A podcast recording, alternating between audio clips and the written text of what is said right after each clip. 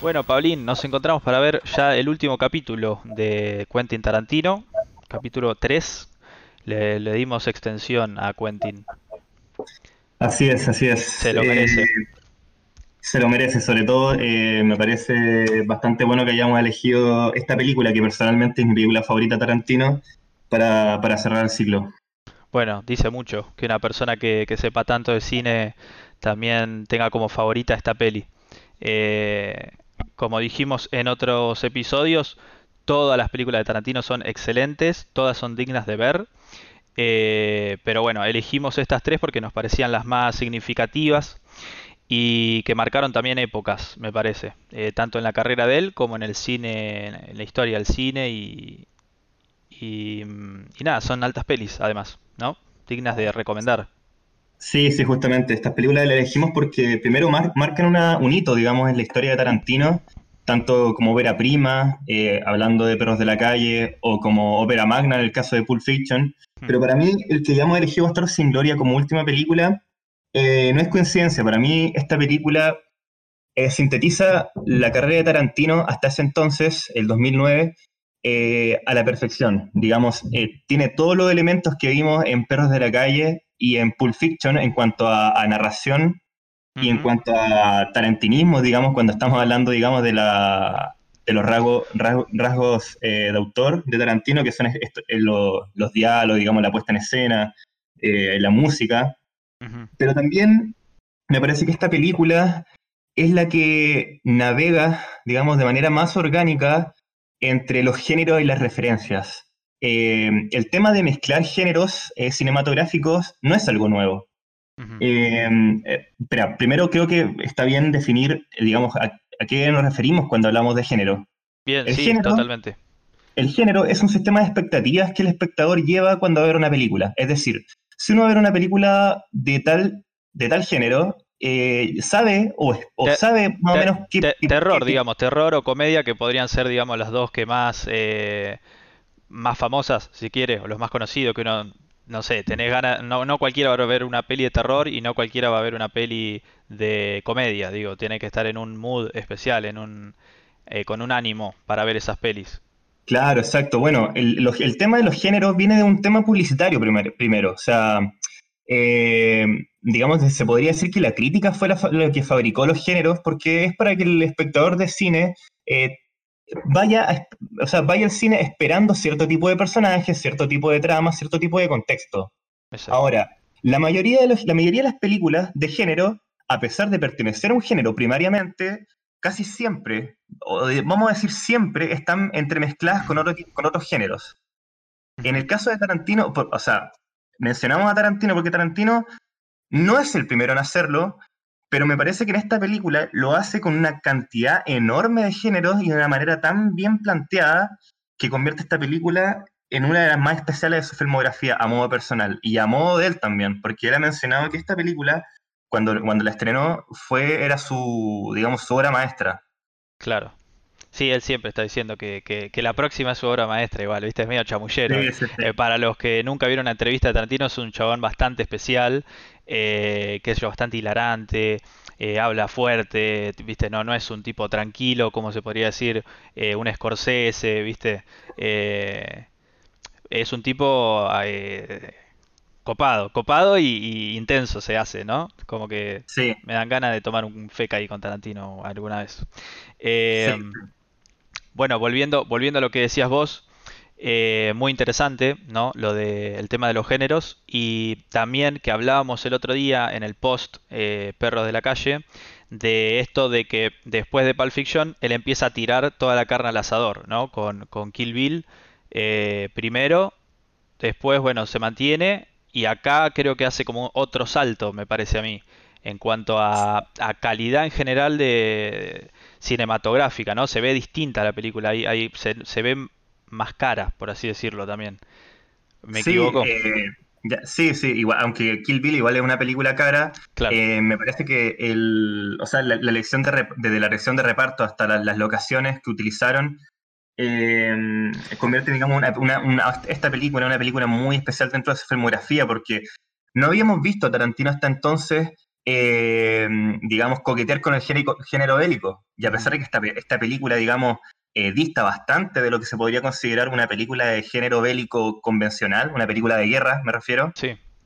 Eh, digamos, el tema central, digamos, de la película tiene que ver con este género, pero en esta película Tarantino toma una posición bastante crítica al, al, cine bélico. Y bueno, no voy a decir en este momento por qué, porque le estaría spoilando la película, pero es, eh, es, un tema que vamos a ir tratando, eh, digamos, en esas pausas que vayamos haciendo y a, decide, a finalizar la película. Decide escribir su propia historia, por así decirlo. Sin, claro, sin decir más nada, ¿no? Eh, los personajes que aparecen no son reales, si bien, bueno, hay similitudes y demás, pero no es una película que retrate algo que haya pasado necesariamente. Claro, sí, a, pesar de que, de que la película se sitúa en un contexto histórico, eh, Tarantino acá, eh, utilizando, digamos, el, ego de director que lo, que lo caracteriza, em, decide, digamos, eh, reinventar la, historia, digamos, de, la Segunda Guerra Mundial. Exacto. Lo, que, lo que hasta entonces él no, no se había planteado en su carrera. hay una cosita que me gustaría mencionar también, que me parece que es importante, eh, si alguno ha visto Once Upon a Time in Hollywood, la última película de Quentin Tarantino, y para los que no vieron, esta película está ambientada en los años 70, eh, una, época de oro, digamos, de Hollywood. Y para, muchos para muchos críticos que han visto la película últimamente consideran que Once Upon a Time in Hollywood es la película más cinéfila de Quentin Tarantino. Sí, sí, lo he sin escuchado. Embargo, sin embargo, yo considero eh, digamos, por el, homenaje encubierto que hay al arte cinematográfico en esta película, que esta es su película más cinéfila. Me atrevería a decirlo. Sí, por ahí vos lo ves desde un punto eh, técnico, digo, ¿no? De, las cosas que él, las herramientas que él utiliza o las referencias que él hace en esta peli. Eh, y por ahí Once Upon a Time es por, por el tema que trata y porque está puesta, digamos, en, en, la ciudad de las películas o del cine por excelencia o, el pochoclerismo por excelencia. Eh, pero, pero bueno, muy buena observación y esperemos que, la gente que está mirando también eh, la disfrute y preste atención a estas, a estas cosas que, que les estamos nombrando y que Pablo está dando clase, dando cátedra con su maestría. Eh, nada, para, que, para eso, para que la puedan ver si ya la vieron con ojos diferentes y si nunca la vieron, qué, qué mejor comienzo, ¿no? Eh, me gustaría eh, mencionar una cosa antes de, comenzar. E invitar al espectador a fijarse en, digamos, en ciertos detalles de la música en la primera escena de la película, en el capítulo 1. Si bien es un spoiler que la película está dividida en capítulos. Es algo que ya vimos también igual de él. Claro, sí, es algo que ya había planteado en Perros de la Calle y que había planteado también en, en Pulp Fiction, de cierta manera. Sí. Así que bueno, no es algo nuevo, pero me gustaría que pusieran especial atención a los cambios que tiene la música en la primera escena, porque después vamos a, hablar un poco de eso. Bien, ¿lo querés, lo querés eh, comentar ahora o lo dejamos para después? No, lo dejamos para después, lo dejamos dale, para después. Dale, dale, dale. Eh, bueno, como la semana pasada vamos a hacer eh, unos pequeños intervalos de 5 minutos para que puedan recargar sus gaseosas y sus pochoclos, ponele. Y para comentar un par de cositas en el medio que hayan quedado, eh, cosas tanto de la historia como de mm, cinematográficas, ¿no? Que las puedan ayudar. Eh, así que nada, Pablo, si no sé si querés comentar algo más. No, me parece que ya. La peli de, eh, de, qué año es? Del 2009. 2009, bien. O sea, es una peli ya tiene unos años. Así es, 11 añitos. 11 añitos, qué viejos estamos. Eh, bueno, nada más que decir sobre esta peli. Estoy, pensando si no se nos escapa algo. Como tres pilares, siempre decimos, a ver si me tiran en el chat ahí, ¿qué, ¿cuáles son los tres pilares que estuvimos comentando de Tarantino? Voy a, hacer participar a, la gente que está mirando y hacerlos un poco partícipes. Em, si tenemos que decir tres pilares de Tarantino, vimos Pulp Fiction, vimos Perro de la Calle, eh, ¿cuál sería? No me dejen a gamba, por favor, pongan cualquier cosa, por lo menos, pongan, no sé. Eh, la animación, viste, estaban perdidísimos los chavales. bueno, nadie pone nada. Se pueden ir. Nada, mentira. Eh, están distraídos. Em, bueno, nada, dijimos diálogos, importantísimo. Claro. Segundo, la música, que estuvimos comentando también, que ahora Pablo Sí. está diciendo que presten muchísima atención.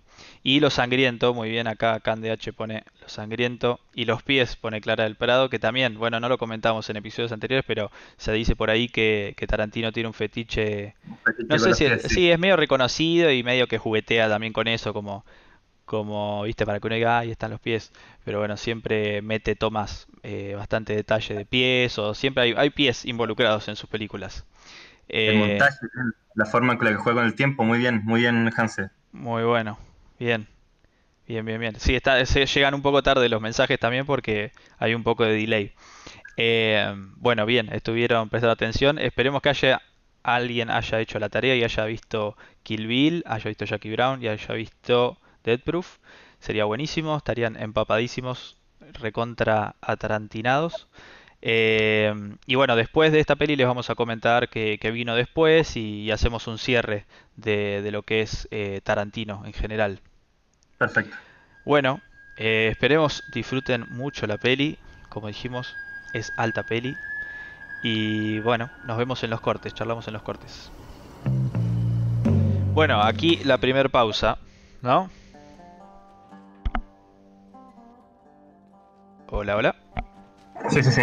Ah, Bueno, eh, vamos a establecer la, la- la- la pausa que, que venimos eh, tratando de la semana pasada para, para repasar un poquito lo que vamos viendo y, y, digamos, eh, bajar el ritmo para, para los espectadores más distraídos y tener una pausa de cinco minutitos para que vayan al baño y, y hablemos un poquito de lo que ya hemos visto. Exacto. Espera que voy a bajar un poquito. Creo que se te está escuchando un poco fuerte. Ahí va. Ahora ahí. ¿Aló, aló? bien, bien. Bueno, hasta ahora tenemos la historia de, de esta chica judía que logra escapar, ¿no? Obviamente, sí, obviamente Segunda Guerra Mundial, nazis, en este caso estamos situados en Francia. Em, y tenemos por el otro lado a los em, estadounidenses, a los yanquis que vienen a, ahí de encubierto a matar nazis y hacérselos sentir realmente, ¿no? Creo que, que queda muy claro que lo que ellos quieren hacer es torturarlos, no solo matarlos. Y, y bueno, ah, se divierten, creo, con los nazis. Quieren, quieren hacerlo sufrir. Sí, sí, sí, sí, es algo muy claro. Y también como, como Tarantino se saca las ganas, me parece, ¿no? En ese sentido. Sí, sí. Eh, bueno, eh, a modo de repaso, eh, si pusieron atención a la, a la música, de la- a, la, a la escena de, a la primera escena, digamos, la de la, del- la interrogación, podemos ver que Tarantino no dialoga con, un- con dos géneros, dialoga con cuatro géneros cinematográficos distintos. O sea, utiliza elementos eh, de cuatro géneros distintos para plantear, eh, digamos, la introducción de la película. Primero, eh, a través de la música, vemos algunos elementos de acordes de, digamos, que repiten un, remiten un poco al western, además de utilizar un plano panorámico, de establecer un eje de miradas entre el granjero francés, digamos, y Landa, que viene, se acerca a, a la casa del granjero.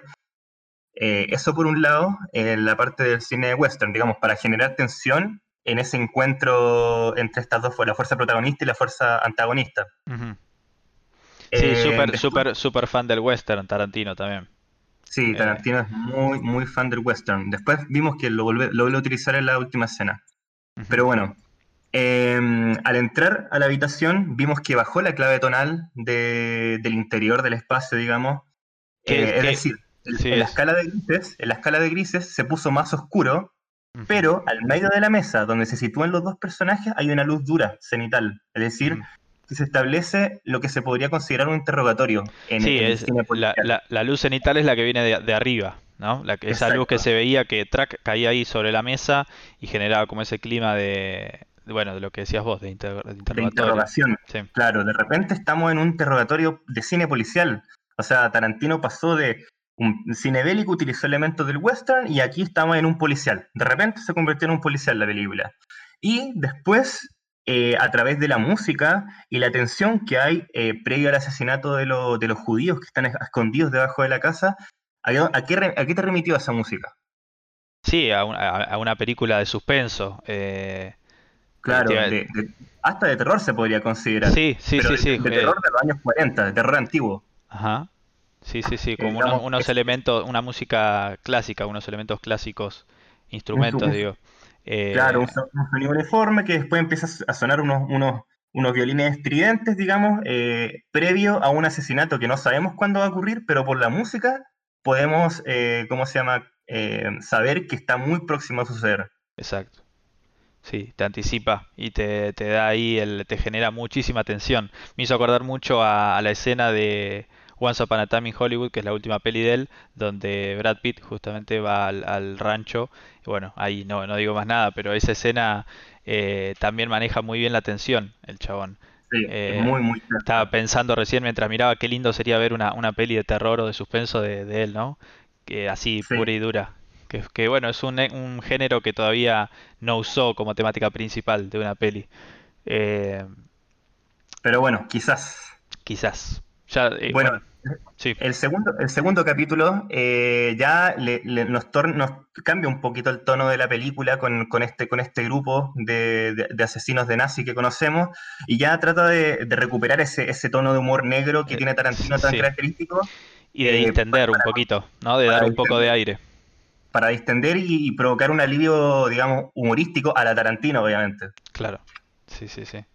Bueno, eh... lo, que, lo que decíamos la otra vuelta, lo volvemos a repetir, de que eh, los personajes tienen mucha vida, podría ser una serie o una peli de el personaje de Brad Pitt acá, o el personaje de Hans Landa, que es el, el, nazi. Eh, son personajes muy... Muy pintorescos. Exacto, exacto muy de póster, me parece. Sí. Muy, bien lo, que dice Clara, de que da la sensación de un homenaje a Psicosis. Sí, es muy parecido, digamos, a ese terror de los años 50, de los años 40. Eh, bueno, ¿seguimos? Sigamos, sigamos. Dale, seguimos entonces. Bueno, hacemos otra pausita acá, más corta creo. Pablo, ¿estás ahí? Acomodarte, que siempre me lleno de almohadones acá. Sí, sí, sí. bueno, a ver, ¿qué tenemos hasta acá? Eh, sigue avanzando la historia, seguimos con, los mismos personajes que, hoy comentamos y se va complicando la cosa. En, historia va así, digamos, a grandes rasgos. Eh, sí, eh, vimos cómo, digamos, las acciones de estos dos personajes que, o sea, en realidad de estos dos grupos en los que vamos a clasificar al personaje de Shoshana y a que los, los bastardos, eh, cómo, conspiran, digamos, para, para acabar, digamos, con, los nazis, digamos, en lo que es el cine, pero no están coordinados entre ellos dos. O sea, se, están llevando a, cabo dos, eh, digamos, dos, planes paralelos. Por lo mismo, como los dos grupos eh, manejan acciones nucleares, o sea, acciones que hacen avanzar la historia, nos cuesta identificar quién es el protagonista de la película, ¿no? Exacto. Eh, las dos escenas que protagonizan los dos grupos están cargadas de tensión. Una, una eh, la de Shoshana, por, por, por, escenas previas que vimos, digamos, al principio de la película, em, pero la otra la va construyendo como si fuera una bola de nieve. O sea, estamos en la situación, digamos, en, en un espacio muy cerrado, en el que en el cuadro podemos además ver el techo del espacio, y eso crea el efecto de que están en un espacio mucho más cerrado, o sea, se siente como que están en una caja de zapatos.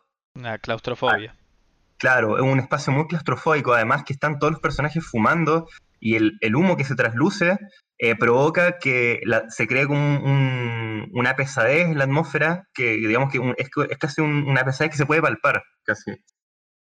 Y además sumamos la situación tensa de que fueron a, hablar del plan en un bar lleno de nazis y cómo se va complicando la, situación poco a poco. O sea, primero era eso, después aparece la gente de la Gestapo, después eh, aparece esa pequeña escena de Hugo Stiglitz donde se muestra que, eh, digamos, está acabando su paciencia con el, con el, con el, con el agente y en cualquier momento puede, digamos, eh, tirar el plan por la borda y asesinarlo. Es, una bomba de tiempo, digamos, y, cómo mantiene también, de vuelta, volvemos a lo mismo, la presión, cómo uno sabe que en cualquier momento se puede ir todo al carajo, digamos, eh, y te mantiene ahí, viste, mirando, y, te mete conversación y todo el juego largo que lo hace, viste, lo estira y lo estira. Eh, es muy bueno cómo, cómo te mantiene ahí enganchado eh, con esos diálogos. O sea, eh, eh, es hipnotizante, es hipnotizante porque además no solamente es un, es un diálogo banal, sino que desarrolla un aspecto, digamos, de, este, de este gente de la Gestapo en el que es muy que se, se fija mucho en los detalles, o sea, es, es- o sea, cómo, Claro, cómo va sí. desenredando en el juego su personaje. Súper observador y, y muy detectivesco, digamos, el chabón, ¿no? Como, Exacto. eh, como está ahí mirando cualquier rasgo y, y te decís, uy, este chabón, viste, Eh, en cualquier momento lo saca y se está por ir y se pudre. Claro, y, digamos, el giro de esa escena es que se da cuenta con algo que, digamos, que, no muchos hubieran imaginado, o sea, pero es cierto, o sea, yo estuve en, de intercambio en Alemania y al igual que, por ejemplo, qué sé yo, pueden ser los argentinos, los chilenos también, eh, en el caso, digamos, de los países en los que he vivido, tienen, tienen digamos, están muy marcados los, los acentos por, por las regiones y, son, Claro. y son, son- tienen muy buen oído para identificarlo también. Claro, sí, sí, sí. Así que de ahí hay que, digamos, eh, reconocer, digamos, el trabajo investigativo que hizo Tarantino Exacto. y Y cómo eso es lo, cómo lo convierte eso en, en un giro, en un giro que, que lo termina delatando al tipo.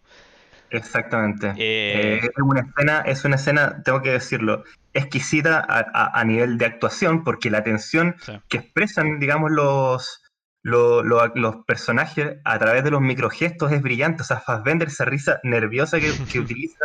eh, la puesta en escena de esa escena, el trabajo de montaje, además, porque cuando se, se matan a tiros, nunca perdemos, digamos, espacialmente la posición de cada personaje. Sí, o sea, sí, entre sí. un plano y otro, sabemos dónde están. Y o sea, da- uno da- le dispara a uno. exacto. Y da a entender bien, no, y de eso, que da a entender bien que, que, que todos murieron, digamos. O sea que, viste, Claro, que no fue claro. un tiroteo entre ellos y, y bueno, y los demás, viste, queda ahí a, a discusión, ¿no? Sino que te enterás bien de que fue un desastre.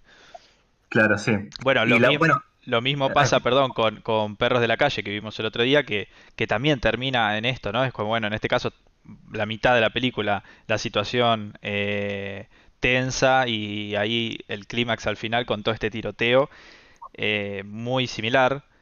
Y para los Sí. que vieron eh, Los Ocho Más Odiados o The Hateful Eight, pasa algo parecido. Sí, sí, sí. Eh, la otra escena, eh, la de Shoshana, me gustaría detenerme a, eh, a hablar eh, de esa escena particular al final de, de la De la película para no estirar la pausa. Dale. Pero es una escena también muy brillante y, y hay un par de, tips y cositas que me gustaría hablar sobre esa escena a posterior. Dale, dale. Seguimos con la tercera y última parte de la peli. Para el que está medio perdido, bueno, eh, el plan sigue. Se va a hacer la función en el cine donde van a estar los altos comandos de, los nazis. Hay dos planes por separados para acabar con ellos.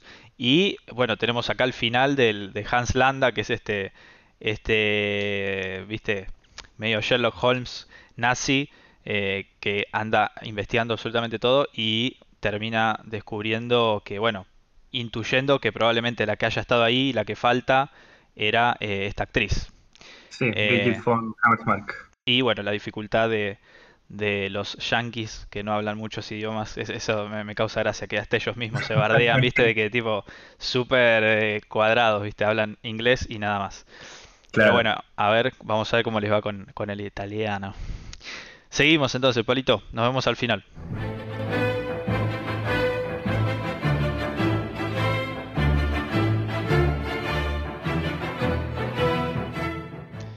Bueno, peliculón, la verdad. Tremenda peli. Estoy, estoy yendo a ver si, no sé, porque si no, no puedo leer si hay comentarios y eso. Eh, bueno, siempre me deja, me gusta dejar un poquito ahí al final para, qué sé yo, viste, en el cine no está bueno, está bueno dejar como un espacio ahí, ¿no? Como, como un silencio para pensar y decir, bueno, no sé, hacer como un raconto de toda la peli en, en tu cabeza. Eh, Pablo, ¿estás ahí? Sí, sí, sí, acá Bien. estoy. Bueno, eh, nada, no sé, que respecto a la peli, sin entrar en cosas técnicas que no hayamos dicho, eh, me parece que, que ya está todo sintetizado. Eh, no- Un peliculón, un peliculón. peliculón, sí. Eh, bueno, ahí, ahí ven el, el cambio de historia del que hablábamos, ¿no? De cómo, eh, cómo Hitler muere en manos de los bastardos, cosa que no pasó, para el que, el que no lo sabe. Ni siquiera nadie tuvo el placer de matarlo, sino que se suicidó. Así que nada, es su, su justicia, la justicia de Tarantino, ¿no? Claro, y es por, e- es, una, es por eso que yo decía que, digamos, esta es la película más cinéfila de, de Tarantino por, el, por la manera en que redime la historia, pero a través del aparato cinematográfico. O sea, es gracias al cine, digamos, que, que, que muere Hitler y, tenemos este, este final que, bueno, si bien no sucedió así, Hitler no, no murió de esta manera, sino que se arrastró hasta un búnker, es el final que anhelamos, o sea, que anhelaríamos que hubiera sucedido. Un final feliz, por así decirlo. Un final feliz, claro. eh, bueno, después lo, ha vuelto a hacer en su carrera, no vamos a decir cuándo ni dónde, eh, Tarantino digo. Em, pero bueno, nada, se cierra redonda la peli eh, con ese final. Sí, muy buen final.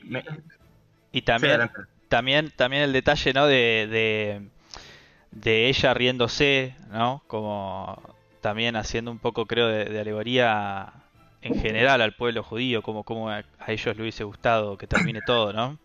Claro, el, que ríe último ríe mejor. Exacto. Y no, no, lo mencionamos en realidad cuando, cuando hablamos, digamos, del, del digamos, del desarrollo en la segunda pausa, pero hay un romance, hay un, digamos, eh, Tarantino también coquetea con el cine de drama de romance entre el personaje de Daniel Brühl, eh, Frederick Soler, y Shoshana, que es un, es un, es un romance que no, que no que está destinado a ser un fracaso, porque, mm, digamos, eh, son incompatibles totalmente. Eh, pero pareciera que la película está tratando de forzarlo. eso, es lo, que tiene Tarantino, y, al final no, no cierran, no, no, no, consuman ese romance con un beso, sino que es asesinándose entre ellos, o sea, estableciéndose como una antítesis, digamos, del, del estereotipo de, de, de drama romántico. Claro, exacto. Sí. Eh, hay algo ahí también, ¿no? De medio de película James Bond, puede ser, no sé, noté como, como un aire medio ahí de, de agente secreto, ¿viste? En la, ya en el último capítulo donde ella aparece toda vestida de rojo, con ese tul que tiene en la cara, eh, sobre la ventana, no sé, me pareció como una cosa así medio que también un poco te, no sé qué será exactamente, yo no sé, por ahí vos sabes decirme, eh, que te mete en eso, ¿no? De que, bueno, agentes secretos metidos, encubiertos, tratando de un poco salvar al mundo. Eh, no sé qué es exactamente, no pude detectar qué es lo que me, lo que me lleva hacia eso, pero bueno, no sé, fue un sentimiento mío. Eh, la película tributa un poco la, la, la película original que es Glorious Bastard, que no tiene ninguna relación directa con esta película. O sea, esta película no es un remake de un Glorious Bastard de 78, pero sí es un escuadrón eh, también medio atípico, como podría ser los bastardos. Y me parece que es una referencia a, ese, a ese escuadrón medio... Ah, bueno, puede ser. Pero no, no, no, estaría, no estoy tan seguro, no, no podría aseverarlo con totalidad. Sí, eh, bueno, las referencias, ¿no? Que, que ya hablamos un montón de veces, no, no queremos sonar repetitivos. Eh, increíble, toda la cantidad de referencias que hace tanto históricas como cinéfilas. Eh, hay, algo que estaba pensando, que bueno, es algo de la historia, no, no tanto por ahí. Que en Francia, en París, hubo un agente de la SS que eh, también los vendió, digamos. Tendría que haber incendiado París y, no lo hizo y hizo un pacto también. No sé si habrá por ahí algún, no sé exactamente decirle históricamente cómo es el nombre ni nada. Por ahí Flora, a ver ahí. Eh, a ver, ¿qué ponen? Ah, no, bueno, no, no vi, perdón. Dice Flor, me choreaste la idea. Eh, von Scholtitz, dice acá Flor. Y lo pueden leer en los comentarios. Y lo pueden investigar después. Eh, posta que no lo había leído, Flor. Eh, que nada, eso, el chabón eh, se entregó y pactó, ¿no? Un, un, retiro pacífico, por así decirlo. Digamos, transó con el enemigo. En este caso, bueno, vemos que, que Hans Landa yo creo que lo de él era más una cuestión egocentrista de decir yo fui el que el que paró la guerra, ¿no? Como un chabón súper... Eh, en, ese, punto también eh, puede ser que la guerra, digamos, con los nazis ya, ya, tenía su, su punto de inflexión, ya, ya sabía que podían perder los nazis seguramente con, con, la, con el razonamiento que tiene Hans Landa, eh, ya, ya, lo podía haber previsto, digamos. Bueno, así, así, había pasado con este, con este general que te digo en París. Eh, él ya, ya se veía venir que, iban a terminar perdiendo los alemanes. Así que bueno, es a, investigar, ahí sí hay una conexión. Arde París, dice acá Flor, que busquen. hay, una, hay una cosita que me gustaría hablar eh, y plantear acá en, a, ti y también acá a los que siguen expectando, que hay un par de cosas que se cambiaron del guion original, que no se mantuvieron. Eh, por ejemplo, em, hay un par de escenas em, que son muy emotivas y que pudieron haber sido, digamos, eh, muy trágicas y hubiera cambiado muy fuerte el tono de la película. Son dos momentos en que lloran el personaje del granjero y en el que llora Shoshana en la, después de, comer el strudel con Hans Landa. Eh, no sé si te, pasó a ti, pero esos momentos me parecieron sumamente emotivos, pero Tarantino los cortó, me parece, para, para no... Eh, para no Hacerlo demasiado dramático por ahí. Para hacerlo demasiado dramático y sensibilizar tanto al espectador a un punto en el que no pueda volver, digamos. Pero eh, la, escena de Shoshana no terminaba si no terminaba con un llanto de ella, sino que la cámara bajaba y la mostraba a ella orinándose del miedo. Claro. Una vez que se había retirado Hans Landa. ¿Qué te parece a ti? ¿Encuentras que eso fue una buena decisión? ¿Haber cambiado eso? No sé, no recuerdo tampoco con, qué escena seguía exactamente. Eh, sí, bueno, la, del granjero. ¿La del granjero cómo fue? ¿Qué, era lo que sacaron, sabes? No, no, no, de eso no. Ah. te, te, comparaba, que eran dos escenas que ah, pudieron haber sido... No, o sea, porque digo, la, del granjero me acuerdo que sigue con la introducción a los bastardos, eh, que bueno, eh, como que levanta, digamos, pero no me acuerdo exactamente qué venía después de lo de, de lo de Yoyana, como para decir si bajoñaba mucho la peli o, o bueno, o después había algo que la levantaba un poco. Pero bueno. a lo que voy es que por ahí haber, haber eh, digamos, dejado ese momento podía ser que hubiera sido tan dramático y tan fuerte verlo que el espectador, digamos, no se hubiera pues, no, no hubiera podido reírse después, o sea, no hubiera podido. Claro, sí, sí, no se levanta eh, más, digamos, es un golpe bajo. No se levanta más, claro. Eh, me parece que fue una escena acertada de Tarantino en ese sentido, ya que si bien sacrificó momentos que eran dramáticos y que eran muy sensibilizadores, como el llanto del granjero o el de Shoshana, eh, lo sacrificó en, pos de mantener, digamos, ese pico de entretención y, e interés del... O que el espectador se mantuviera entretenido más que, más que sensibilizado. Claro, sí, sí, sí. Sí, bueno, es también... Eh, no sé de otras escenas, la verdad, que él haya recortado, pero bueno, digo, su, como lo hablamos antes, su principal... Eh, ¿Cómo? Tere está, preguntando si podemos atrasar un poquito al final de la escena. De... Eh, el fragmento de Yoyana, sí. Deme un segundo.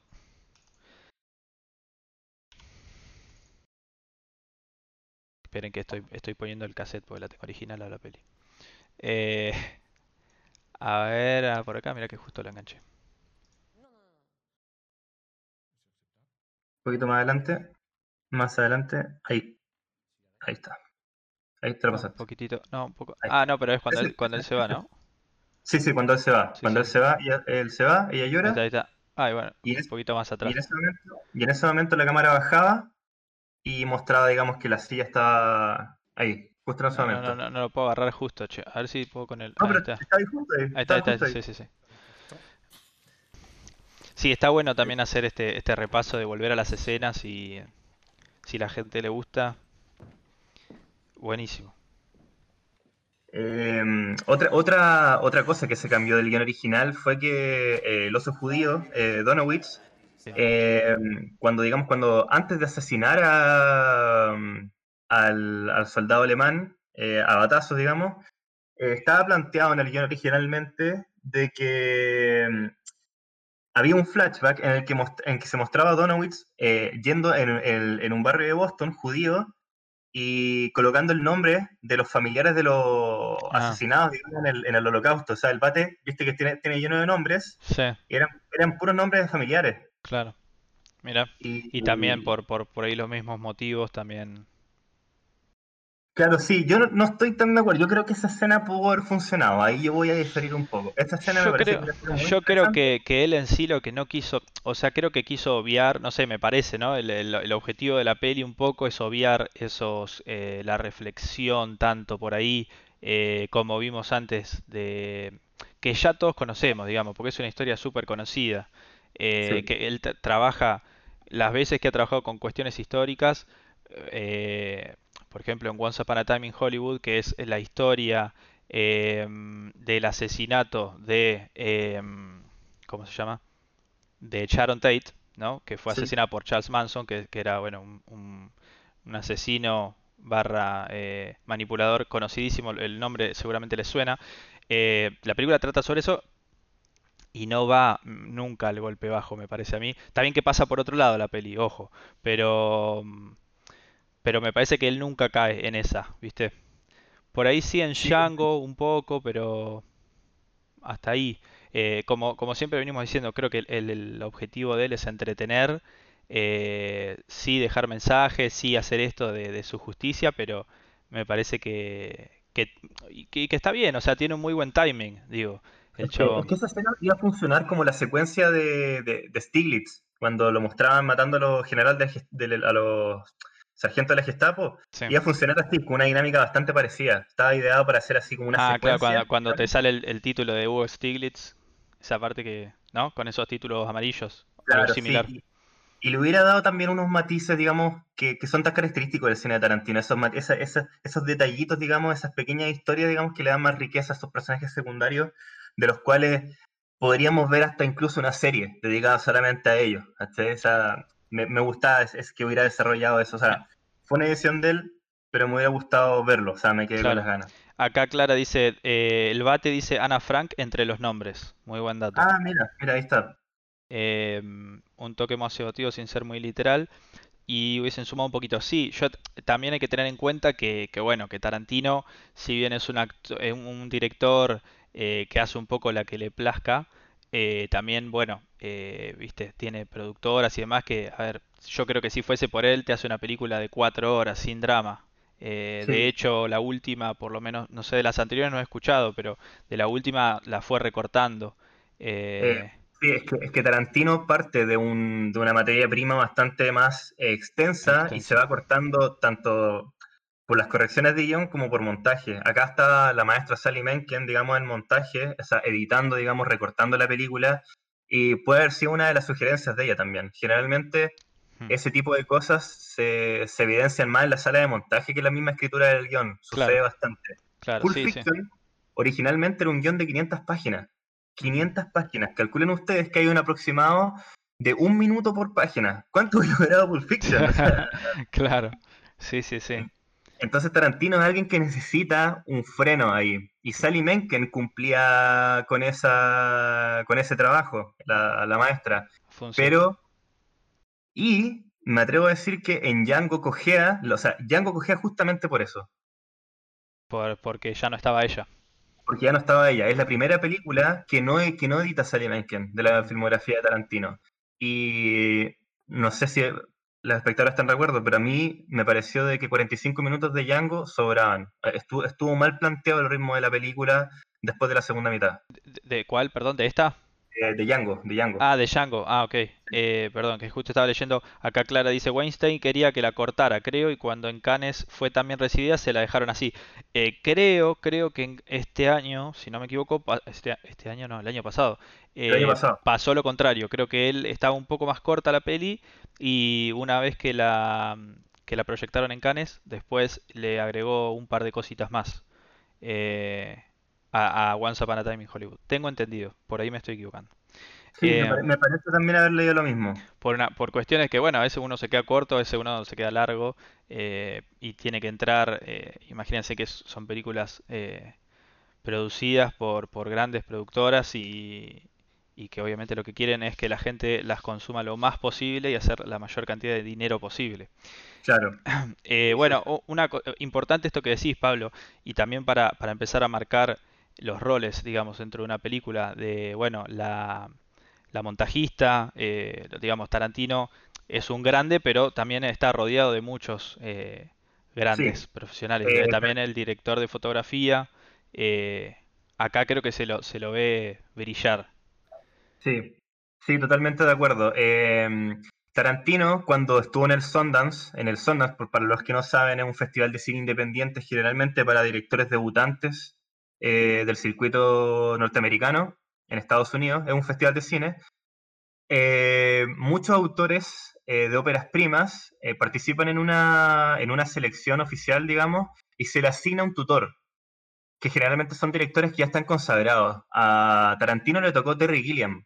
Ujú, Terry, Terry Gilliam es el director de Brasil, el director de Teorema del Cero, el director de Fear and Loathing en Las Vegas. Es un director bastante consagrado también, es muy conocido por Monty Python.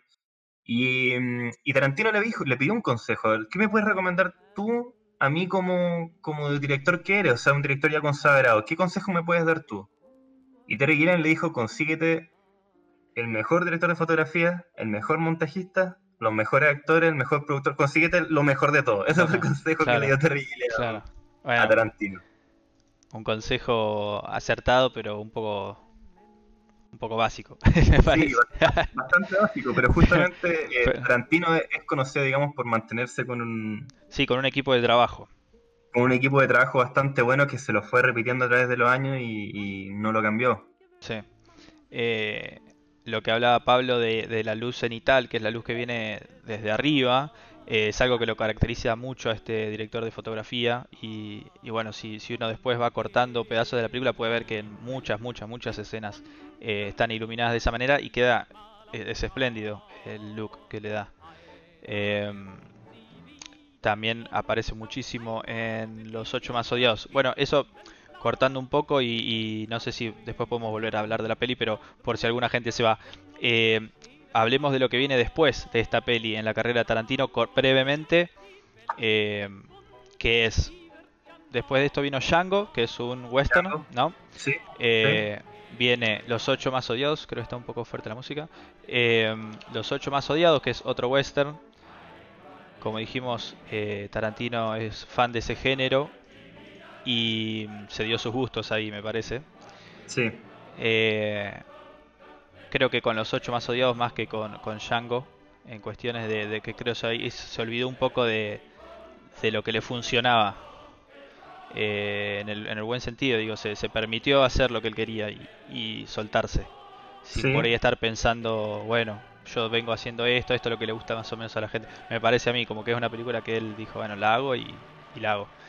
Sí, volvió un poquito a sus raíces, volvió, eh, volviendo un poco a lo que son Perros de la Calle, digamos, y ese, ese drama paranoico que hay en un espacio cerrado, o sea, volvió un poquito a, a su elemento. Sí, la, y la simpleza de, en, en, en, historia y en un solo lugar. ¿Cómo se llaman las películas que son que se dan en un solo lugar?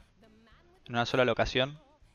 Me pillaste. Ah, yo eh, creo que en, algún, en algún momento escuché, escuché un tienen como un nombre, me parece, pero no, recuerdo, por ahí a ver si la tienen. Seguro que tienen un nombre. Sí. Eh, bueno, y por último, la película que salió el año pasado, que es Once Upon a Time in Hollywood, eh, que bueno, algunos dicen es la película más eh, intimista de él, la más personal, por los temas que toca, porque él se crió en Los Ángeles, la película acontece en Los Ángeles, y bueno, las otras películas también acontecen en Los Ángeles, pero esto muestra el Hollywood de los años 70 eh, que fue una época que él vivió y que es medio, me parece medio nostálgico Tarantino, a full.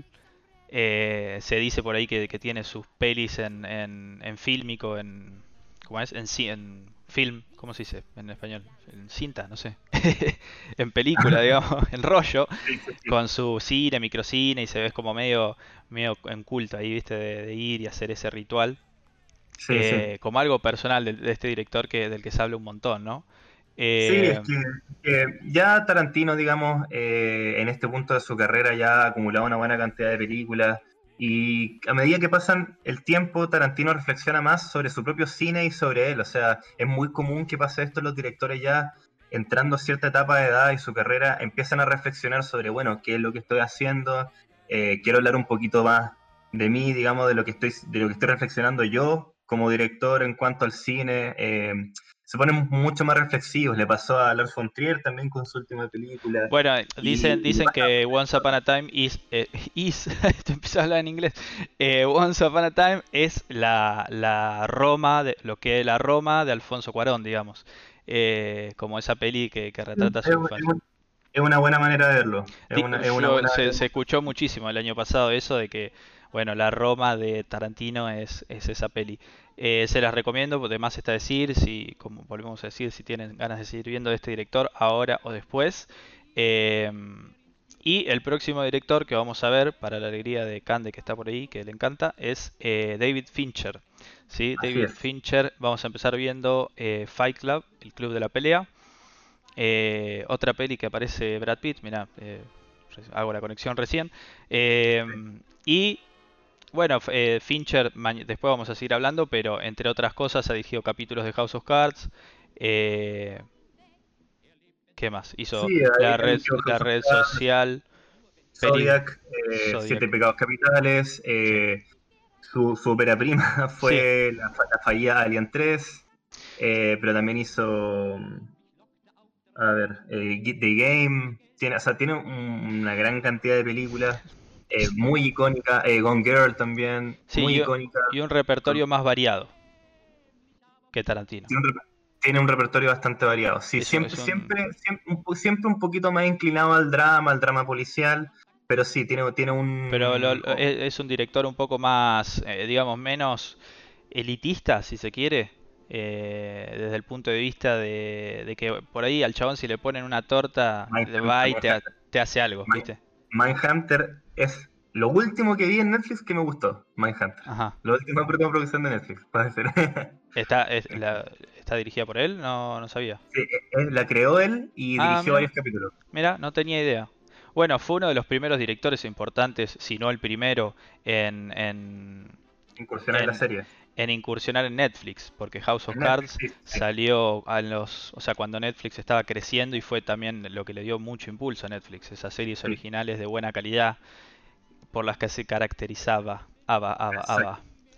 Exacto. Sí. Eran, eran series que apuntaban más a un, a un- como un desarrollo cinematográfico, por eso contrataban a estos directores también para, para regalarle la firma, pero también su, su marca autoral. El primer capítulo de House of Cards eh, es bastante icónico y, y- y, digamos, uno puede ver que lo está dirigiendo él y no lo está dirigiendo otra persona. O sea, Y, y se nota también.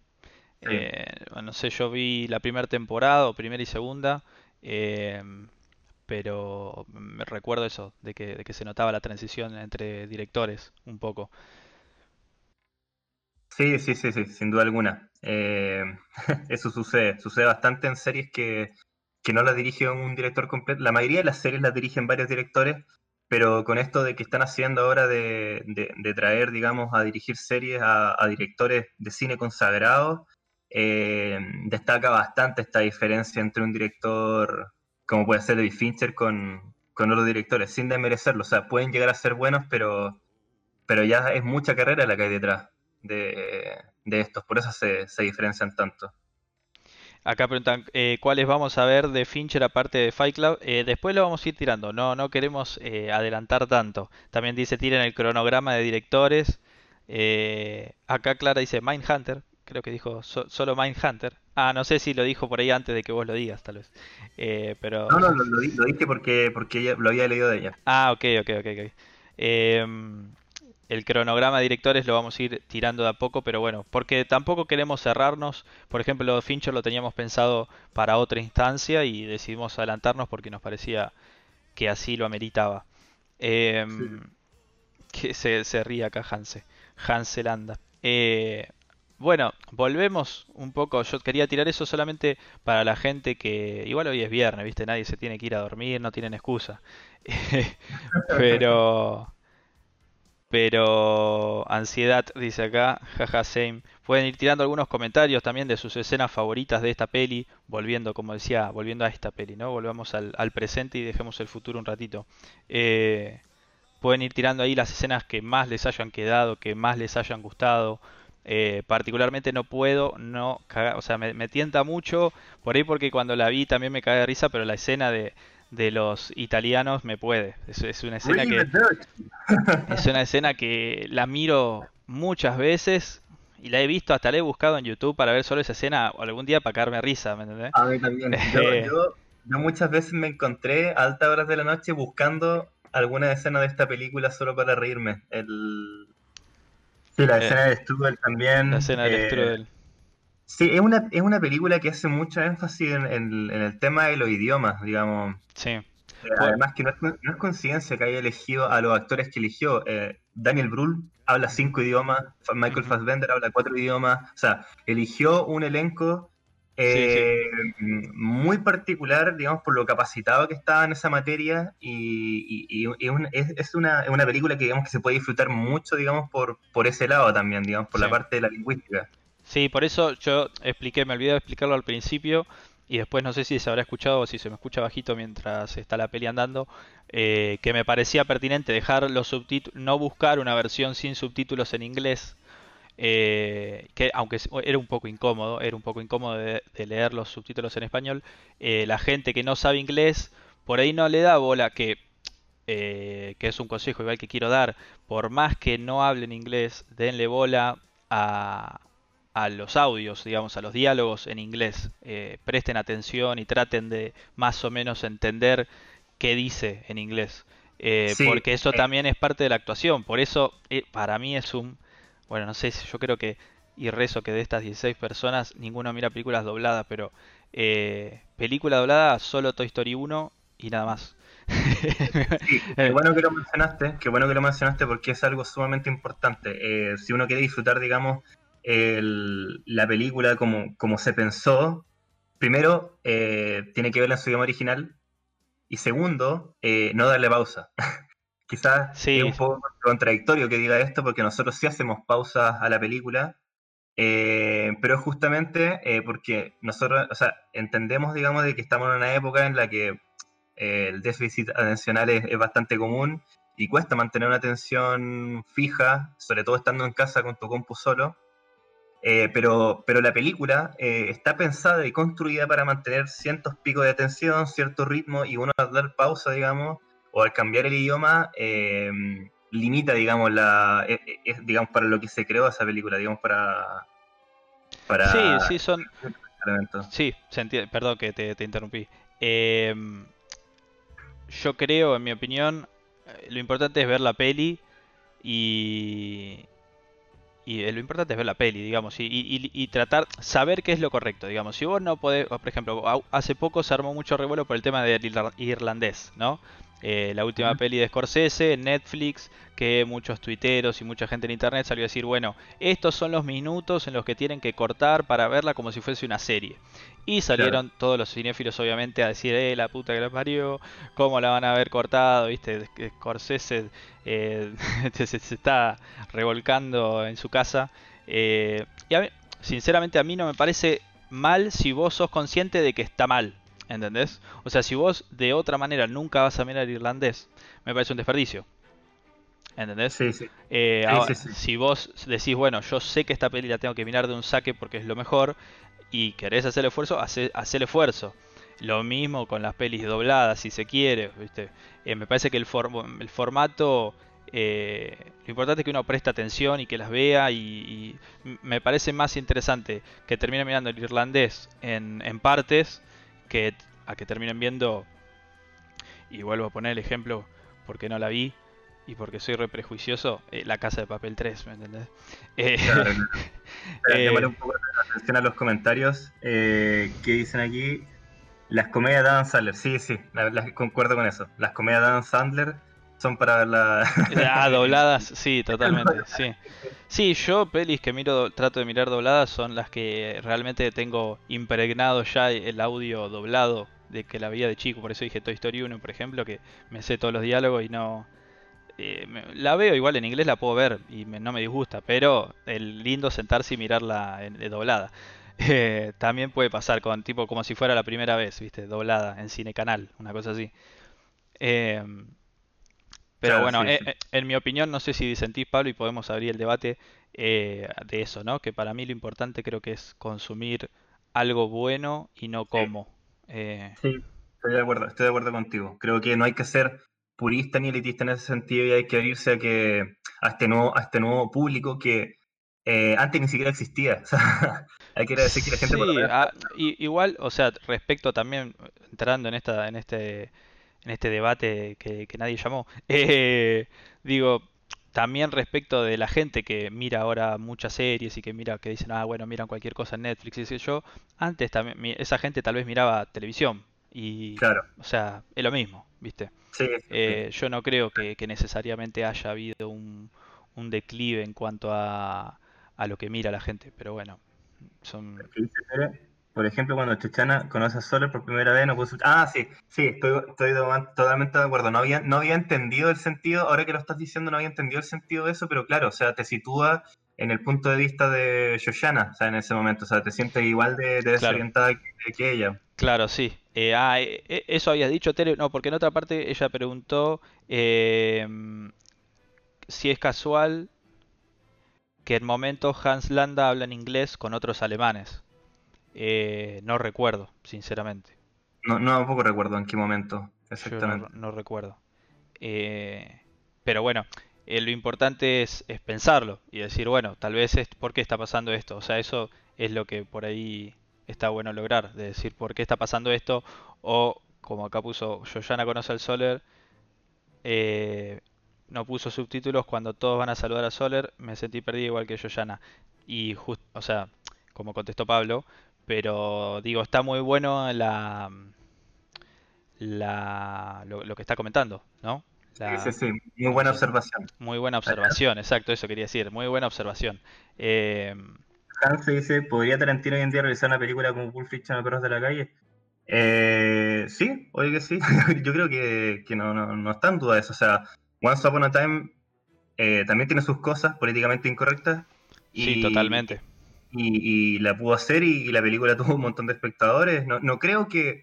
Ese, el tema de la censura no, no, no creo que pase, o sea, no creo que sea tan en serio como están creyendo hacer que es, o sea, el tema de la censura. Me parece que hoy día puede hacer mucho más de lo que podía hacer antes, mucho más, mucho más. Puede mostrar la violencia de manera mucho más gráfica, mucho más directa. Lo único que tienes que hacerte responsable. O sea, creo que por ahí va. o sea, Sí, no sé si, no sé si Juanpi, que es Hanse en el chat, eh, lo dirá por el tema del correccionismo político o eh, no sé si convencionalismos sociales, dice. Eh, O sea, yo, me parece que iba por allá. Quizá, quizá no. Quizá Sí, no, no- pero, no. pero bueno, re- respondió muy bien Pablo con el tema de que Once Upon a Time tiene partes polémicas, eh, o muy Tarantino, muy Pulp Fiction, como quieras decirles, y, y ahí está, y tuvo un montón de espectadores, como vos decís, y salió y no pasó nada. Sí, no, no, no, no, no creo que, que esté pasando eso tan, tan así. Claro.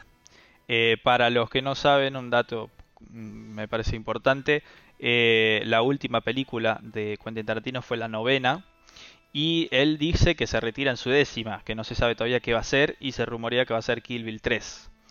Eh, Sí, un- pero, pero, pero fue un rumor que, digamos, empezó, empezó a sonar eso más que nada por porque me parece que. No, no fue Pam Grier. Eh, la actriz, la actriz de, de Kill Bill, no me acuerdo cómo se llama ese personaje en este momento, estaba proponiendo que Zendaya fuera su, su hija y fuera la protagonista de, de Kill Bill 3, que buscando venganza, digamos. Uma Thurman, eh, ¿no? No, no, no, no. eh, el primer personaje que mata, Kill Bill. ah, se me olvidó. Ah, eh, sí, la chica oriental, no, no. No, no, no, no. ¿Cuál? Va. Ya, ya voy. Me olvidé, me Bueno, olvidé. no me importa, no importa. Igual que, creo que por ahí la gente tampoco. Pero bueno, empezó a sonar Zendaya como protagonista, digamos, de... Ah, ya sé, la que, la que está en la casa. Sí, sí, sí, la que está en la casa. Exacto, sí, sí, sí, sí, sí, sí. Claro, Zendaya estaba, estaba sonando para ese personaje y, digamos, se revivó un poco el, el rumor de que podía retomarse la película. Pero, pero partió por ahí, no, no, no he escuchado ni he leído ninguna declaración de Tarantino que esté pensando en hacerla efectivamente. Vivica Fox, Vivica Fox, sí. Sí, ahí pusieron. Eh, sí, bueno, pero yo creo que, que el tipo se retira, haga la que haga, yo creo que se retira en su décima película. Creo que, Yo creo que no se va a retirar. ¿no? Ojalá, ojalá, o sea, Yo creo- Yo creo que ojalá. Tarantino no se va a retirar hasta que se muera. Eh, es como Martin Scorsese, no sabe hacer otra cosa.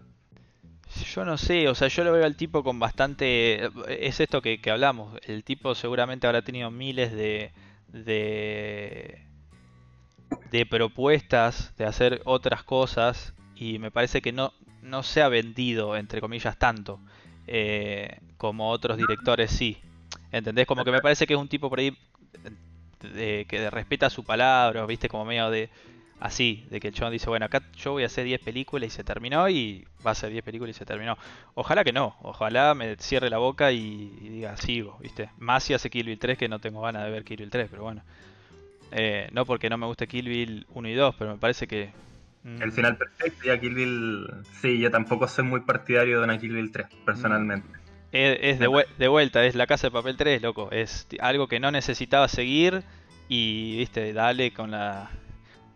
Con, con- con eso que funcionó. No, sé, no, no me parece que, que sea una, una despedida digna para nada. Eh, ¿Cuántas temporadas tiene La Casa de Papel? No, bueno, en Netflix son tres.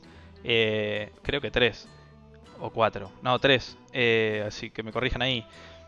Eh, pero en España la 1 y la 2 son una sola temporada. Pero igual era una película. O sea, era. Ya está, ya había terminado la historia. ¿Qué, ¿Viste? Después sigue- hicieron el. ¿Viste? Yo ni la quise ver porque la verdad que no me disgustó para hacer una producción española. Eh, me parece que estaba muy bien y agarraba cosas de, de, de las series yankees que lo llevaron bien. Me parece que lo llevaron, adaptaron algo, viste, muy yankee a algo español de una Sí. manera correcta. Entretenida, viste, como para un, un cierto público. Y bueno, después ya dijeron, eh, funcionó, dale que va, dale. Claro, Cuatro, claro, claro. cuatro temporadas me saca Flor. No sé qué hicieron después de la dos. Sí, pa- pasa que igual pasa, pasa mucho en estas, en estas producciones que eh, hoy en día es, es bastante seguro a nivel financiero eh, financiar una secuela a una, a una saga original. Eh, si nos remitimos, digamos, históricamente a lo que ha pasado en los últimos años, no ha ido muy bien con las nuevas franquicias. Ah, sí, Ha- sí, sí. Ha, ha- ha rendido más frutos la secuela. Y Entonces, cuando no, algo funciona, eh, hay que explotarlo hasta que diga basta. claro. Es así. Sí, Igual, o sea, no, no- me aclaro, me aclaro por, porque si no va a decir, o sea, re snob, ¿viste? Pero no, o sea, no me parece para nada mal que la gente mire eso, pero sí tiene que saber que está de más, o sea, me parece a mí, me parece a mí, o sea, yo por- te puedo ver, eh, no sé, que cualquier mierda en, en- en Netflix, pero a, a conciencia, eso es lo importante, me parece. Eh, Claro, sí. Sí, sí, sí, sí, totalmente de acuerdo. O sea, creo que creo que es mucho mejor que la gente esté viendo algo a que, a que no esté viendo nada. Exacto, exacto. Eh, como Toy Story 4 m- me dice acá mi hermana y me pega en el corazón muy fuertemente porque también, sí, Toy Story 4. Eh, la primera temporada aspiraba a ser Inside Man de Spike Lee y después se fue mal de tema, dice Clara. Lo dijo, dice Flor. Eh, lo dijo, supongo que dice por Toy Story 4, si no, no la quería ni siquiera nombrar. Eh, Y bueno, este papel es un popurrí también referencial, pero a full. O sea, eh, volvemos al tema, el tema de la referencia. Eh, desde la presentación de personajes que, que saca un poco de perros, incluso de perros de la calle, ujú, eh, el man de Spike Lee, o sea, es, es un popurrí, digamos, de, de, de película estadounidense y tiene un- una manera también de, de funcionar en los puntos de giro que, que son muy parecidos a las, a las series estadounidenses. O sea, es una película, o sea, es una serie dedicada a un público internacional. eh, claro, que sí, lugar de cualquier parte del mundo. O sea, no tiene muchas referencias criollas, digamos, de España en sí. Sí, no, o sea, podría ser, eh, se ve muy, muy yankee. Si vos la pones en silencio con subtítulos, no, nadie sabe que es española. Podría ser Claro, sí. cualquier país. Eh, ¿qué te iba a decir? Eh, me colgué, boludo. Podríamos hablar. Ah, no, no, para ti, iba- te iba a decir esto, de lo de que muy bueno lo que decís de, de la de lo de perros de la calle, el paralelismo ahí, perros de la calle, eh, Casa de Papel, ¿no? Lo de la Casa de Papel tiene nombre de ciudades, eh, los de perros de la calle tienen nombre, ahí, ahí es- está esa conexión, más allá de lo visual y lo y lo las herramientas que, que sacan de ahí, digamos. Sí, pero, pero en relato también el tema de Sí. que cambiar los nombres para que no se conocieran. Claro, claro, sí, a eso, eso, eso. ellos, o sea, era, es muy directa, digamos, y lo sacaron de ahí. Sí, Eh, em, pero bueno, retomando un tema un poco el tema de Tarantino, me parece que es pertinente igual que hablemos de lo que hizo Tarantino después y cómo fue su carrera después de Bastardos sin Gloria, que para mí alcanzó su punto más alto, digamos, en Máximo. su carrera con esta película. Sí, en cuanto a popularidad, eh, también yo creo. Me parece que, que esta peli termina de sentar las bases que, que Kill Bill habían, había empezado a construir en cuanto a, a esto de un super director, ¿no? Sí, sí, sí, sí. Eh, lo, lo termina de posicionar en, en el Hall of Fame ahí. Eh, Sí, sí, sí, sí, totalmente. Esa fue, si bien la ópera magna, digamos, es Pulp Fiction, eh, a ojos de la crítica, eh, que yo que estoy totalmente de acuerdo, porque Pulp Fiction no es lo mismo que Bastardos sin Gloria en el momento en que salió. O sea, Pulp Fiction era una cosa increíble. O sea, era una cosa que no se podía imaginar. La claro. manera en que abordaba la violencia, la manera en que estaba estructurada la película. Era una cosa increíble. O sea, me, me parece que hay que. Tenemos que ser respetuosos igual cuando hablamos de Pulp Fiction y, y reconocer eso. Por eso Pulp Fiction es lo que es. Pero a modo personal me parece que Pastor sin Gloria como que sintetiza lo que fue Tarantino hasta ese momento. O sea, agarra todos los elementos, todo, el conocimiento teórico y técnico que, fue, digamos, em, adquiriendo Tarantino con los años y sintetiza en, esta, en este peliculón, que personalmente es una película que he visto un montón de veces. O sea, no me aburre nunca, podría seguir viéndola miles de veces. Me encanta sin Gloria. Sí, y, no quiere decir tampoco que lo que hizo después eh, sea una verga, por hablar mal y pronto, eh, sino que, bueno, eh, tomó otros caminos, digamos, me parece a mí. condimentó de más por ahí, como dije, después hizo películas más que, de, su, que le dan más pensando en él y no tanto en, en el público. Entonces, eh, por ahí son pelis muy buenas, pero no tuvieron la relevancia que tuvo eh, Bastardo sin Gloria. Sí, sí, tal cual, tal cual. A pesar de que yo disfruté sus otras películas, disfruté de Django, que es lo que viene después, hizo el 2013, si mal no recuerdo. Hateful Eight me gustó más la segunda vez que la vi, cuando ya, ya sabía lo que iba a suceder y pueden darle hacer un análisis, digamos, más profundo. Me gustó el segundo visionado que hice. Y Once Upon a Time en Hollywood me gustó las dos veces. Una película, es lo mejor que ha hecho Tarantino, en mi opinión, desde el 2013 en adelante. tres películas, Once Upon a Time fue mi, personal favorita. Pero sí pude ver que Tarantino eh, empezó a tener problemas después de que Sally Menke falleció el año 2010 para eh, encontrar, digamos, eh, una manera correcta de, de desarrollar el relato. No tiene el mismo ritmo que, venía, que, tenía antes. O sea, tengo que decir que Django nunca le había pasado a Tarantino eso de que, de que realmente sientes que hay, hay una, parte del metraje que está sobrando, que, está mal desarrollado. Hmm. Para mí era, algo totalmente nuevo. Creo que lo arregla mucho más en Hateful Eight. Em, pero nada, o sea, y esto que le pasó también con Once Upon a Time in Hollywood, que a mí personalmente me gusta, pero mucha gente eh, tuvo problemas, digamos, para, para, para, mantener la atención en la película. Y era algo que a Tarantino no le pasaba. Él sabía manejar, vamos a decir, la montajista, eh, tenía, sabía establecer un ritmo, eh, mantener la atención del espectador. No, no, no tenía ese problema entre, entre, digamos, entre escenas no nucleares. No nucleares me refiero a escenas que hacen avanzar la historia y escenas que no.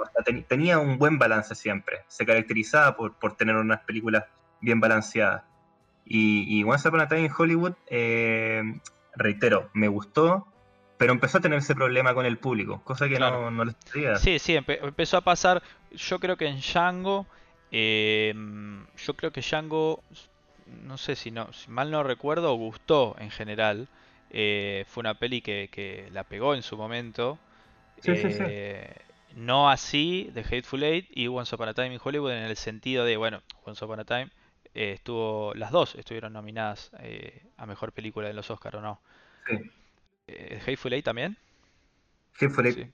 Hateful Eight también, sí, si mal no recuerdo. Sí, sí, sí. Eh, que Tarantino, pero... Tarantino tiene, tiene, un pase gratis a los Oscars. A, Tarantino siempre lo van a nominar. Exacto, siempre exacto, exacto. Eso, eso justo iba a decir. Eh, que también lo agarra en otra época de su carrera, ya como dijimos, mucho más posicionado y demás. Eh, pero, pero Hateful Eight y Once Upon a Time en general al público y no, no sé, yo creo que no salía de la sala de cine con, con tan eh, tan eufórico o, tan contento, digamos. No sé en recaudación, habría que ver en recaudación cuánto, cuánto cómo le fue, pero bueno, en general creo que gustó menos al público en general eh, estas dos últimas pelis que hizo. Igual no se las pierdan, véanlas, son muy buenas pelis y ya saben que si salen, se escuchan dentro de dos años, un año o cuando sea que va a salir una nueva peli de Tarantino, ahí, el primer día. sí, quería, preguntar a, los que están quedando, digamos, cuál fue la película favorita de ellos, eh, de las que vieron, o si es que vieron más, cuál es la película favorita de Tarantino. Eso, eso, eso, eso. ¿Cuál es tu favorita, Denis? Mi favorita, eh, y me cuesta decir entre Pulp Fiction y esta, la verdad. Eh, creo que Pulp Fiction. Está bien, está bien. Creo que, no sé, me parece... Lo puedo entender completamente. Más memorable. O sea, no, sé por qué en realidad, ¿eh? O sea, me, me, gusta el hecho de que no haya tocado ningún tema ya conocido. Eh, o sea, comparándola con esta, ¿no? Que es la, la que podría llegar a, seguirle. Eh, claro, no, no, tenía, un enganche publicitario como es hablar de la Segunda Guerra Mundial o... Sí, sí, sí, sí. Igual esta Me, me, encanta y todas me gustan, qué sé yo. Difícil. Sí, yo, yo, yo tengo que decir que a pesar de que Tarantino no es mi director favorito, ni, ni siquiera está cerca de serlo, a mí yo disfruto todas sus películas, las he visto todas, y, y no me aburre ninguna, o sea, todas me gustan. Todas me gustan, es un director muy, muy divertido. Eh, no por nada tiene eh, es, tan conocido él como autor, eh, este, este, fenómeno del, del, del, director conocido, que una persona vaya a ver una película por el director, es, era un, es un fenómeno, o sea, es una cosa que no, no sucedía. Claro, sí, sí. No voy a decir que con Tarantino, pero, pero Tarantino, digamos, posicionó el, el rol del, del director a, para, el espectador común, digamos, eh, lo empezó a, situar publicitariamente. Sí, eh, sí y, también a, que pase esto de, usarlo como adjetivo. Eh, que no sé si pasaba antes, eso sí se puede decir que, es bastante precedente, de como uno puede llegar a decir es muy Lovecraftiano, digamos, en lo que es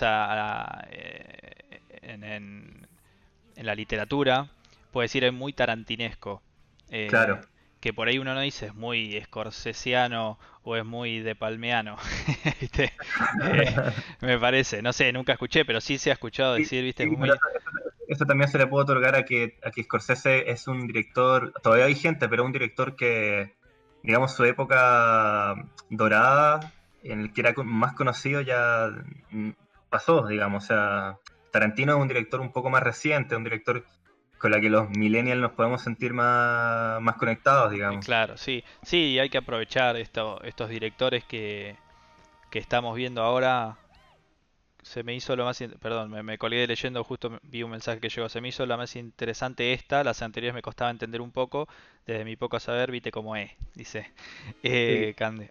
sí, eso, bueno, también por eso, por algo también esta peli lo, lo, lo posiciona, porque yo creo que Kill Bill, si bien es una bomba, eh, es re flashera y me parece que mucha gente lo puede llegar a interpretar como, uy, qué mala esta peli. ¿No? como que escenas súper exageradas, sangre poco real. Eh, todo eso me parece que, es medio de cine B, eh, que, hace que por ahí a un, espectador que no sabe quién está dirigiendo la película o qué está haciendo, le parezca medio berreta. Claro, es que, es que también hay que entender igual cómo funcionan las convenciones del género. Eh, como había dicho antes al principio de la introducción, un género a veces permite unas cosas y otras no. Sí, lo, que es, lo que es exagerado y sobreactuado en una película puede ser coherente en otra. Sí, sí, sí. Eh, Tarantino se referenció en películas de clase B, pero también en cine de artes marciales. Eh, y era común, o sea, era, era, normal, o sea, obedece a, ese, a esas reglas. Entonces, es como, por ejemplo, cuando uno ve un cuadro impresionista y, ve que y lo critica desde el punto de vista en que las, figuras de las personas no se parecen realistas, claro.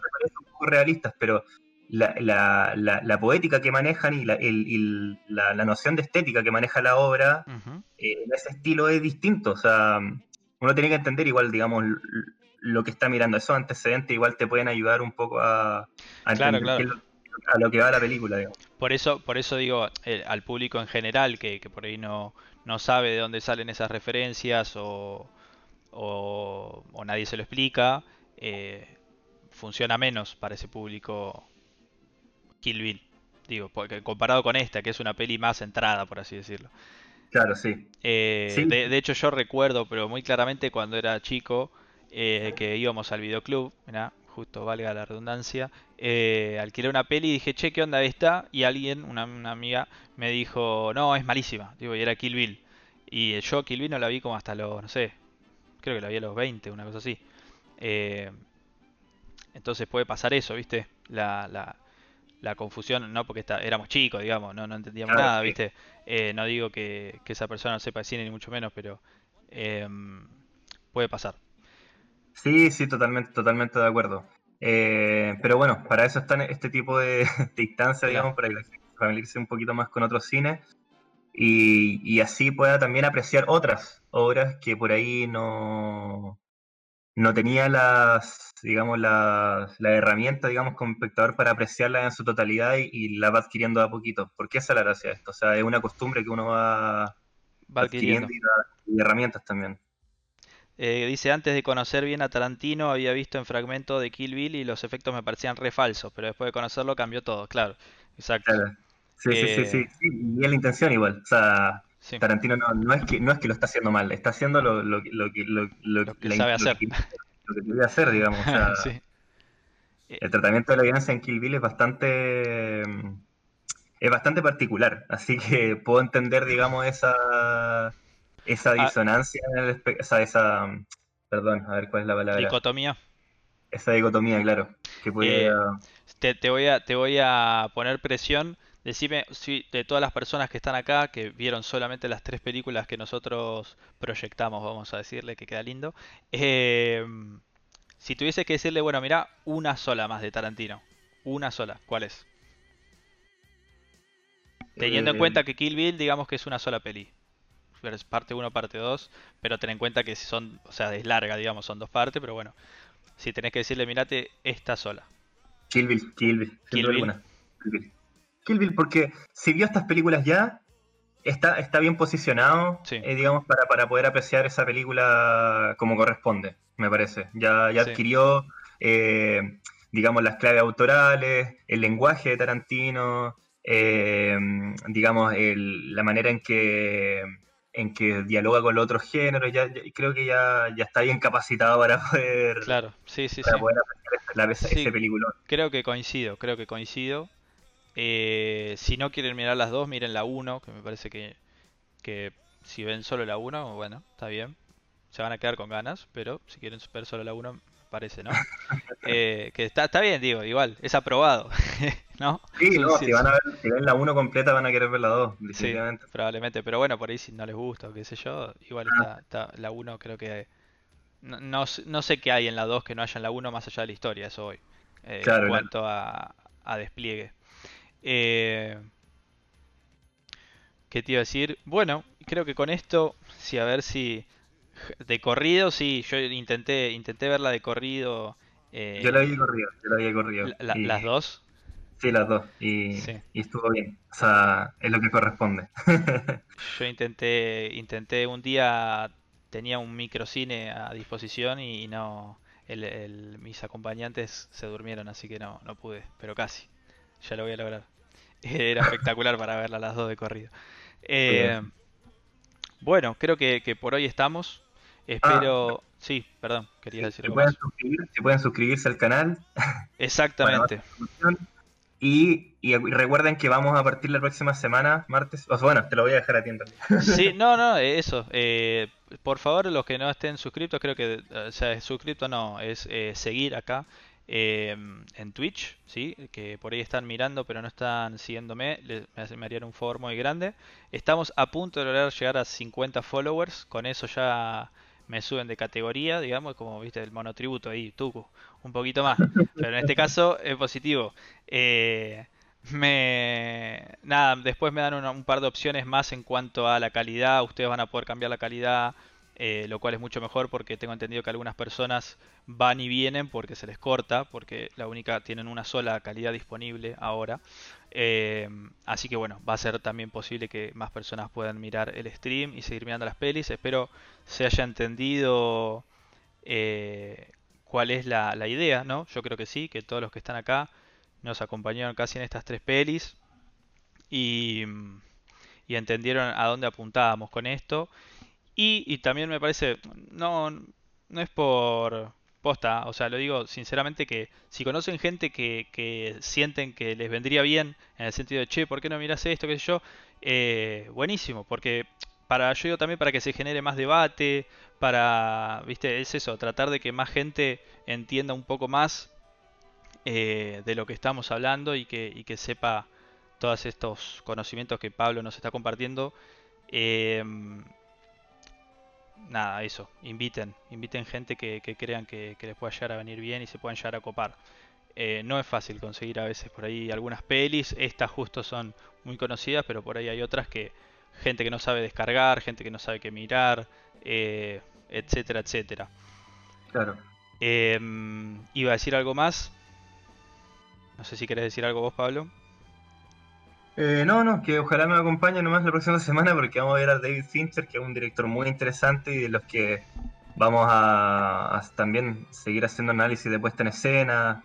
Y, nada, o sea, la idea es que también, eh, o sea, esto no es una clase, pero, pero sí se pueden adquirir, adquirir algunas herramientas, digamos, de, de lectura, digamos, de, para, poder aprender a, analizar un poquito más el cine y, disfrutarlo en, su 100%, porque hay muchas cositas que, uno de repente ignora y que, y que al aprender, digamos, eh, digamos, esa manera de leer las películas puede disfrutarlas mucho más.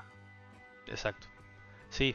Eh, bueno, lo habrán visto en estos tres episodios que hicimos. Esperamos haber sido lo suficientemente claros. Eh, yo guiando a Pablo, Pablo guiándome a mí. Eh, en estos casos yo, eh, de Quentin Tarantino, eh, me encanta y escucho mucho, viste, veo videos y qué sé yo que me aparecen en YouTube, entonces lo tenía bastante empapado de información sobre él, pero hay otras que, otros directores que vamos a ver, que yo hay pelis que ni siquiera vi, entonces voy a ser parte también de, voy a estar de ese lado, por así decirlo, ¿no? De, escucharlo a Pablo y, aprender y ver y, nada, voy a tener que estar más concentrado también en la peli. Em, eh, ¿Cómo es? Bueno, eso. Nada, creo que, no quedó nada por decir por hoy. Estamos. Sigan invitando gente, sigan el canal. Y nos vemos la semana, el martes. Vamos a ver después. Yo siempre voy tirando en Instagram, eso también es importante. Si no me siguen en Instagram, síganme en Instagram, que ahí es donde, donde aviso, o en Twitter, que también estoy avisando, pero no lo uso demasiado.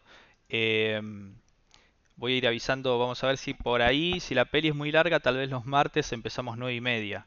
Eh, ya, ya digo, lo voy a ir avisando porque queremos eso, que la mayor cantidad de gente lo pueda ver, pueda hacer un, recreo semanal eh, y si terminamos muy tarde es entendible que, no puedan, así que está, lo estamos viendo eso, igual que vamos viendo y repasando y eh, pensando bien si hacemos algún cambio, por eso no queremos adelantar nada. Em, bueno, nos vemos, gracias por todo. Voy a, voy a ver si hosteo a alguien de, Twitch ahora. Tiro la, intro con una música. Ah, bueno, podemos hacer un, un, In Memoriam de Ennio Morricone, que falleció hace poco, que es el, el que... Eh, no, no, creo que esta música, esta, esta música, esta peli no tiene música original de la peli. No, no, no. Eh, son agarra de, de, otras, de otras películas, pero tiene mucho de Ennio Morricone, que es un autor de música de westerns, ¿no? sí. Sí, sí, sí, muy icónica por la música de western. Y, pero no solamente por el western, hizo Cinema Paraíso, eh, La Misión, tiene un soundtrack, pero sumamente...